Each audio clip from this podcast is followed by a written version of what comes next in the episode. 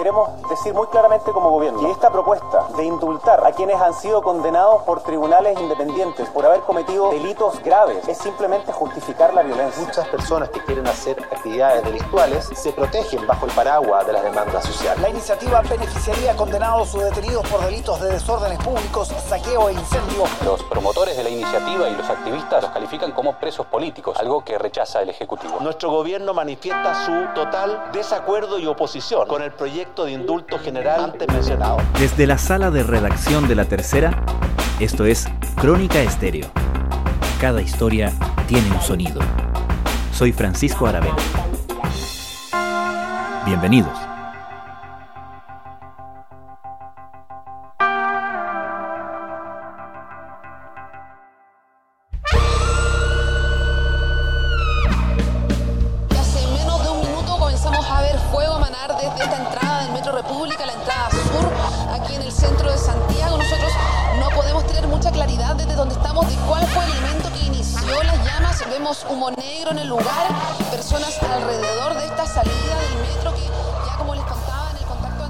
Más de un año del estallido social de octubre del año pasado, un grupo de senadores ingresó un proyecto planteando un indulto general para quienes han sido detenidos e imputados por delitos cometidos desde el inicio de las manifestaciones y la violencia que llegó con ellas. A lo menos un par de buses de Santiago aquí en la diagonal Paraguay con Vicuña Maquina que se están quemando por completo en este momento. Este lunes, el tema comenzará a discutirse en la Comisión de Derechos Humanos de la Cámara Alta. La idea había sido planteada antes en el debate público, pero esta vez se trata de un texto concreto entre cuyos firmantes se cuentan nada menos que la presidenta del Senado, Adriana Muñoz. Estamos en la esquina de, un supermercado que, quieren saquear. El presidente Sebastián Piñera ya anunció que vetará el proyecto en caso de que sea aprobado en el Congreso, pero no ha sido solo el gobierno el que ha alzado la voz criticando la iniciativa. Desde la Defensoría Penal hasta el Poder Judicial, pasando por el Ministerio Público, han rechazado la idea.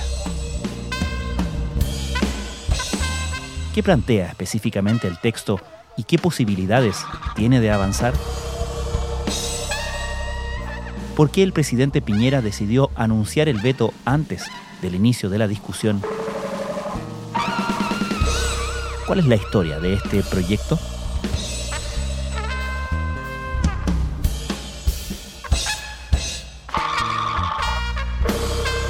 Al cumplirse un año del estallido social, diversas organizaciones que se han juntado en torno a, las personas que han sido imputadas y que permanecen en prisión preventiva a causa de delitos cometidos posterior al 18 de octubre del año pasado, comenzaron a alzar la idea de que estas personas habían cumplido ya más de un año privadas de libertad y que estaban siendo víctimas entonces de eh, dilaciones en sus causas y se autodenominaban como presos políticos de la revuelta social, acusando que acá había una persecución penal por parte del Ministerio Público y del Ministerio del Interior que representa el gobierno y que obra como querellante en estas causas, donde se le estaba imputando injustamente según estas organizaciones a, a estas personas para en definitiva castigarlas por haber sido parte de las manifestaciones masivas que se provocan en Chile posterior al 18 de octubre del año pasado. Leslie Ayala es periodista de La Tercera. Es entonces que un grupo de parlamentarios, primero comenzó con el Partido Convergencia Social y luego eh, con otros partidos de la oposición, eh, comenzaron a hacer eco de, estas demandas de estas organizaciones, de los familiares de, de, los imputados que permanecen en prisión preventiva y se alzó eh, de parte de un grupo de senadores entre los que se encuentra el senador de Revolución Democrática José Ignacio Latorre, la senadora socialista Isabel Allende, el senador del MAS Alejandro Navarro y la propia presidenta del Senado Adriana Muñoz, un eh, proyecto de ley que se ingresó al Senado, en el que se habla de un indulto general a todos quienes, en calidad de autores, cómplices o encubridores, desde el 18 de octubre a la fecha en que se publique esta ley, eh, si es que llega obviamente a ser ley, se le otorgue una especie de perdonazo a estas personas que fueron formalizadas por distintas figuras que están contempladas en el Código Penal en la actualidad, delitos que van desde desórdenes públicos, saqueos en, en diversos comercios, también está obviamente el delito de incendio, el atentado y la amenaza en contra de la autoridad, pero obviamente el delito más significativo, en el caso que se considera un indulto, recaería en aquellas personas que se encuentran, por ejemplo, actualmente imputadas y en prisión preventiva, sindicados como los autores de quienes eh, quemaron diversas estaciones del metro tras el 18 de octubre. Este proyecto de indulto general, de manera excepcional, beneficia no solo a las personas que estén condenadas, sino también a quienes estén imputadas o formalizadas, incluyendo todos quienes estén bajo una medida cautelar, privativa o restrictiva de libertad, incluyendo específicamente a quienes están comprendidos en la ley de responsabilidad penal adolescente por hechos ocurridos en protestas, manifestaciones o movilizaciones sociales eh, o con ocasión de ellas para que cese su carácter de condenados o imputados para todos los efectos legales. Quedan excluidos los miembros de las Fuerzas Armadas o de orden o seguridad pública, agentes del Estado que han violado derechos humanos. También quedan excluidos delitos terroristas y delitos de sangre.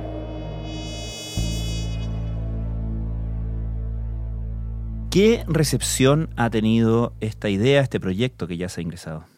La verdad es que la propia oposición está dividida en apoyar o no esta iniciativa. Y hay senadores como Felipe Arbues que la han criticado y de cierta forma, si bien se necesita una mayoría absoluta que sería el 50% de los senadores más uno para ser aprobada y avance en su trámite legislativo que comienza este lunes en la Comisión de Derechos Humanos de la Cámara Alta, ya hay ciertas voces eh, de la propia oposición que señalan que no van a apoyar un indulto general de este tipo. Están obviamente abiertos y han instado a que se revise el caso a caso, que los tribunales aceleren estas tramitaciones para que no se dilaten, pero que desde ya no lo ven como una situación que tenga méritos para un indulto general.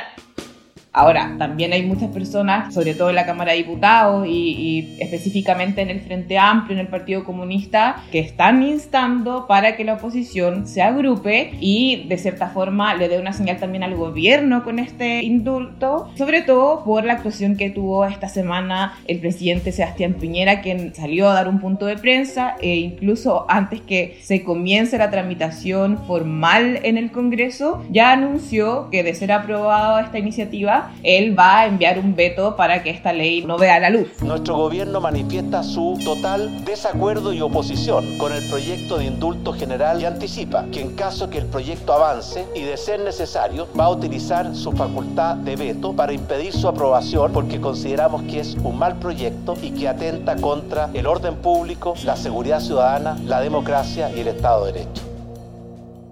¿Y qué ha pasado con el resto de los actores del sistema? Porque esto es algo que involucra también a fiscales, a tribunales de justicia.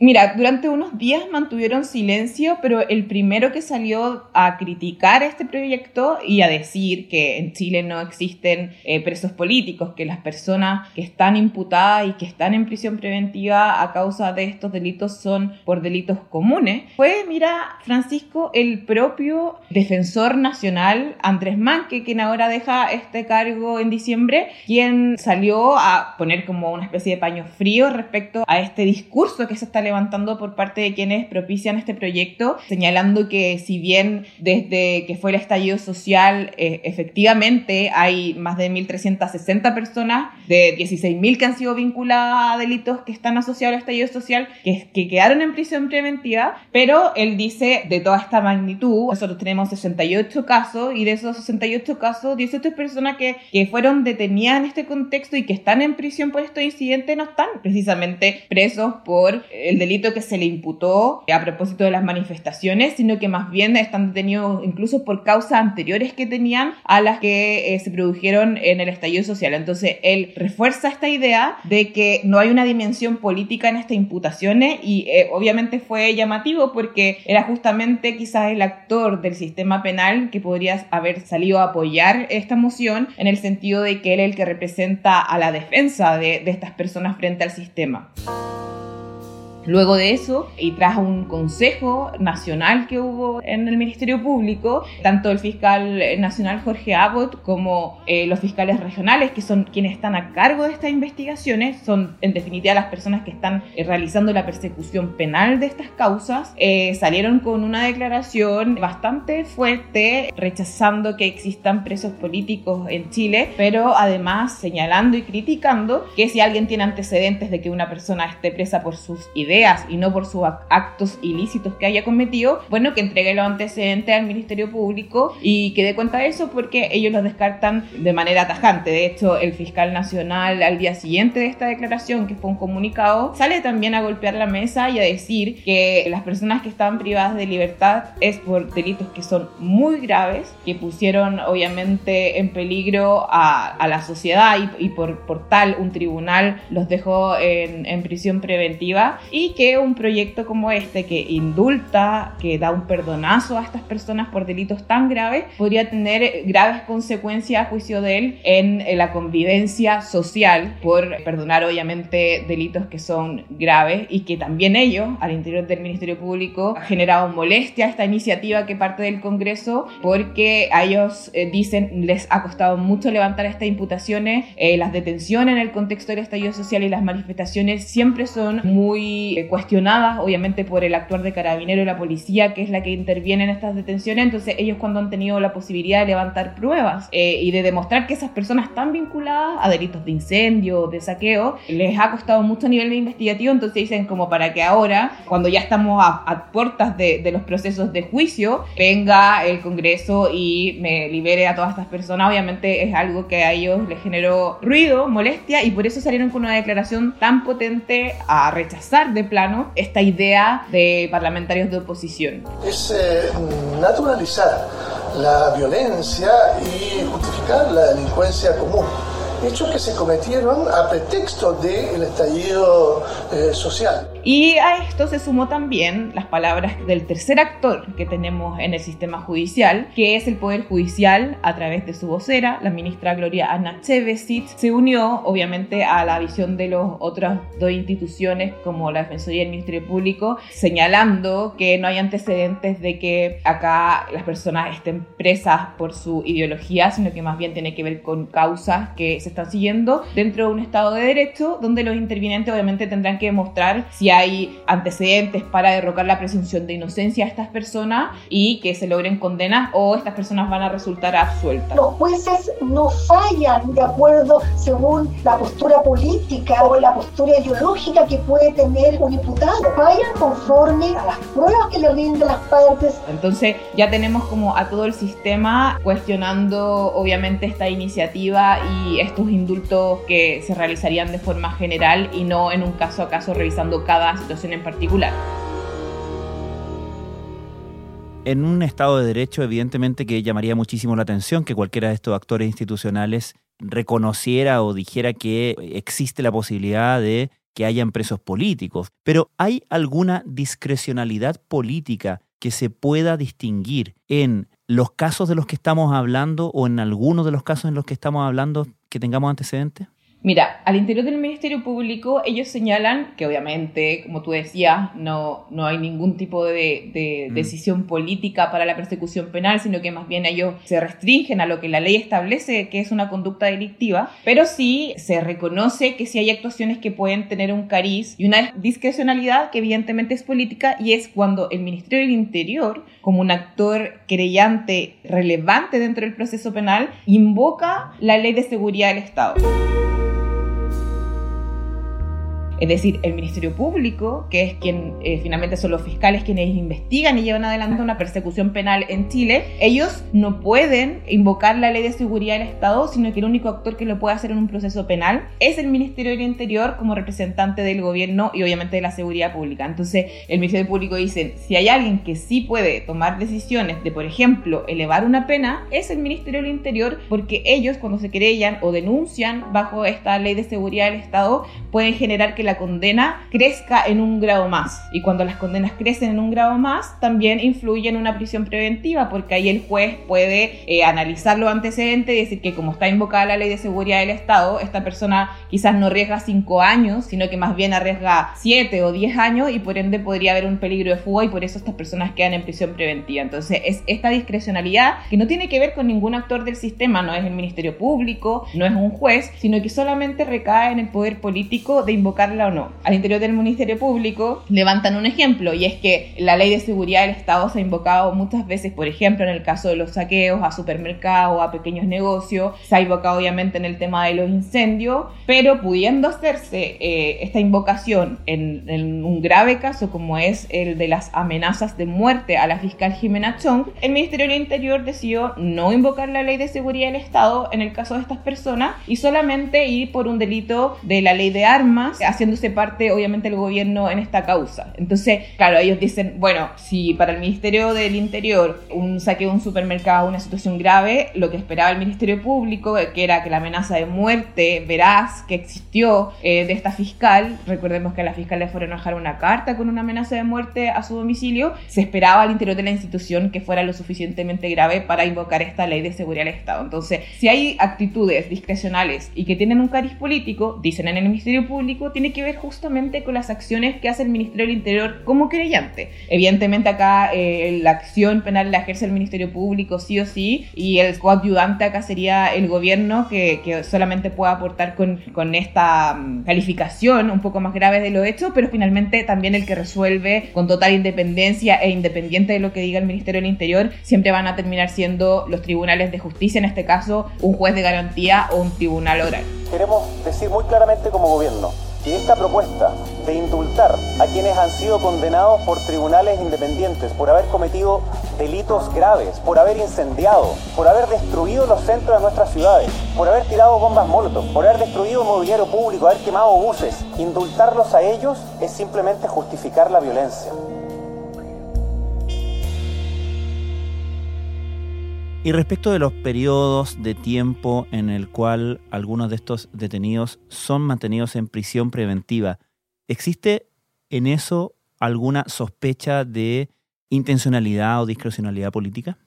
Mira, lo que pasa es que el sistema en sí, y lo recalca esta semana también en una entrevista en la tercera PM el académico de la Universidad Diego Portales, Mauricio Duche, que además es uno de los padres de la reforma procesal penal en Chile, él señala que el sistema se ha comportado de la misma forma eh, después del 18 de octubre, es decir, más o menos las mismas cantidades de prisiones preventivas y el tiempo que se prolonga una prisión preventiva por un delito grave que se imputa a una persona se ha mantenido más o menos igual. Entonces, él, ¿qué es lo que hice? Lo que viene a develar estos casos que son más emblemáticos, porque son casos que la, que, la opinión pública está siguiendo y, y, y, se denota que un imputado lleva más de un año, porque a propósito de que ya se cumplió más de un año el estallido social, esta persona se mantiene privada de libertad esperando su juicio. Bueno, para Mauricio Duce y otro académico, esto solamente revela una situación que, que, es más bien general del sistema y que obviamente se podría buscar soluciones, pero que no tiene que ver en particular con alguien que se le haya imputado un delito de saqueo o, o desórdenes públicos a propósito de su participación en las protestas sociales.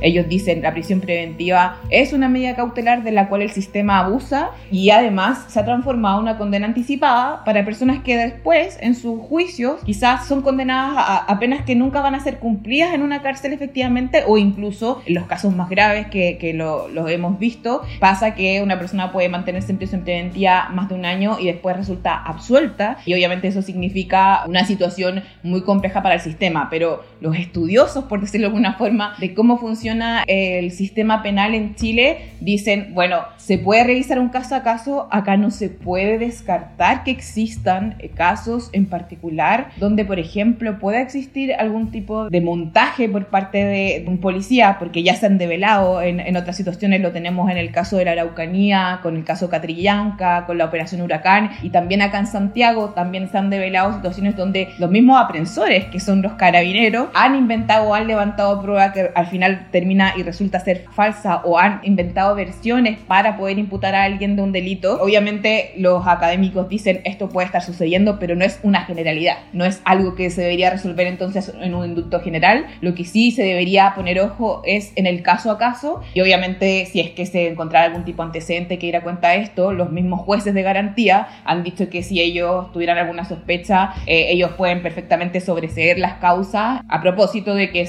de que estaría viciada algún, alguna prueba o algo. En definitiva, Francisco, lo que dicen los actores del sistema es que el mismo sistema se protege entre sí. Acá no es la voluntad de un fiscal de dejar preso a un imputado porque ese fiscal tiene que mostrarle pruebas al juez y el juez que pertenece a otro organismo, al Poder Judicial, no al Ministerio Público, es el que revisa la actuación de este fiscal. Y si la resolución de esa primera instancia no es satisfactoria para la defensa de ese imputado, pues bien puede ir a una segunda instancia que son las Cortes de Apelaciones, donde ya no hay un juez de garantía, sino que hay ministro. Y si ese ministro ya confirma la prisión preventiva, pues es lo que decía el fiscal nacional. El sistema está funcionando como debe funcionar y bajo Estado de Derecho, descartando cualquier tipo de animadversión o un cariz político en estas imputaciones a quienes fueron presos posterior al estallido social.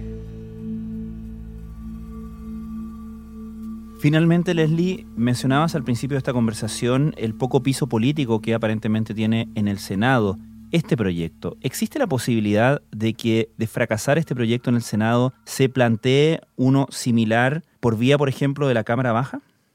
Lo que yo tengo entendido es que los indultos solamente se pueden tramitar vía ingreso en el Senado, pero lo que sí se está armando una especie de plan B por parte de la oposición y que tiene que ver en el caso de que fracase este intento es justamente atacar al factor político que tiene la ley de seguridad del Estado y su invocación. Pero esa es una situación ya que se tendría que ver como un plan B en el caso que fracase esta iniciativa de senadores que golpeó a la moneda, te puedo decir Francisco, de hecho fuentes de, gobierno nos, nos, han comentado que al presidente eh, le llamó mucho la atención y como que cuando sintió que tenía que salir a hablar fue justamente cuando vio entre las firmas de los patrocinantes de esta iniciativa de indulto general a la presidenta del Senado, a Adriana Muñoz.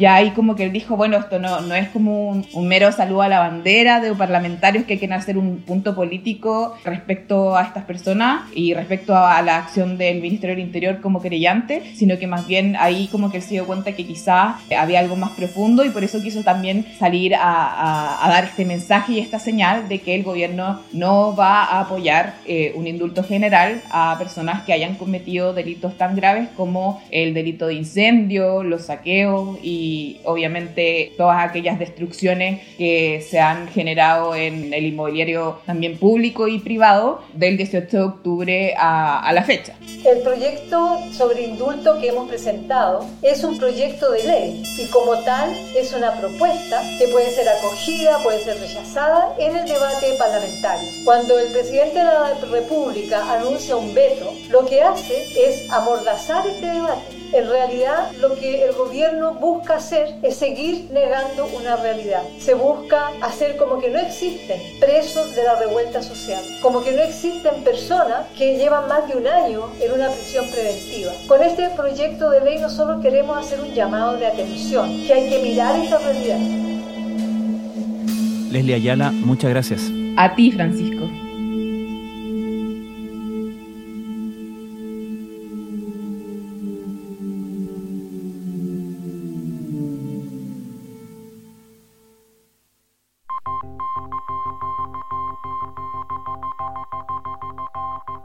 Crónica Estéreo es un podcast de la tercera. La producción es de Rodrigo Álvarez y la edición de quien les habla, Francisco Aravena. La postproducción de audio es de Michel Poblete. Nuestro tema principal es Hawaiian Silky de Sola Rosa, gentileza de Way Up Records. Nos encontramos pronto en una nueva edición de Crónica Estéreo.